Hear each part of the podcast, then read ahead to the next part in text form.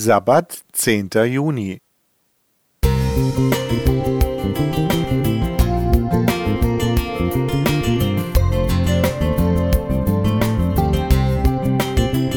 Ein kleiner Lichtblick für den Tag.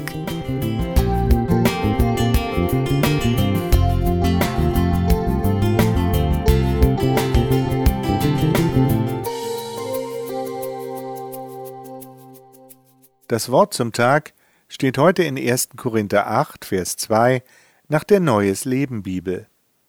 Wer behauptet, alle Antworten zu kennen, hat in Wirklichkeit kaum begriffen, auf welche Erkenntnis es ankommt.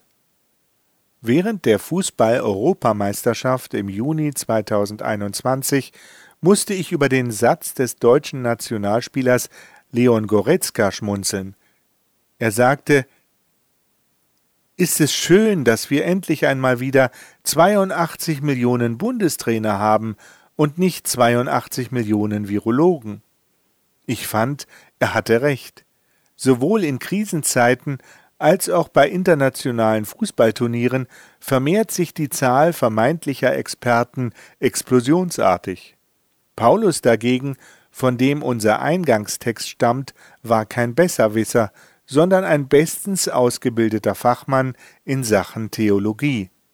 Dennoch war er sich bewusst, wie lückenhaft unser Wissen ist, wie auch der folgende Satz ein paar Kapitel später zeigt, in 1. Korinther 13, Vers 9 nach der Neues Leben Bibel. Jetzt erkennen wir nur wenig, heißt es da, und auch unser prophetisches Reden offenbart nur wenig. Wie sehr wünsche ich mir diese Haltung unter den Gläubigen heute. Kein Schielen nach der nächsten sensationslüsternen Erkenntnis über womöglich verborgene Geheimaktionen irgendeiner Gruppierung, kein Aufblähen mit der gewonnenen Bibelkenntnis.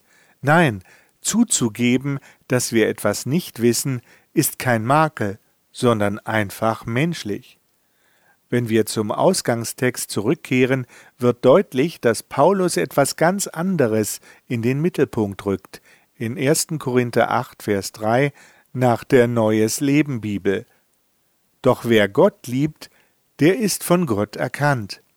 Das bedeutet auch, wenn und weil wir ihn aus der täglichen Begegnung kennen, können uns unwahre Behauptungen nicht in die Irre führen und zu verstörenden Möchtegern-Experten werden lassen.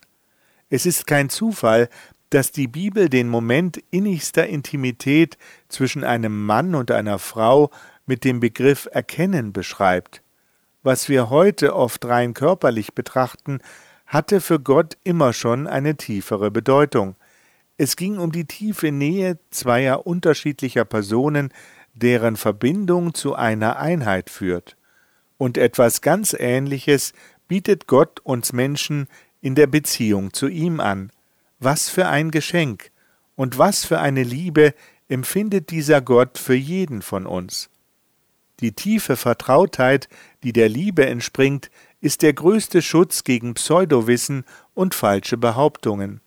Wie schön wäre es, wenn uns das mit Gott gelingen würde. Alexander K. Thank you.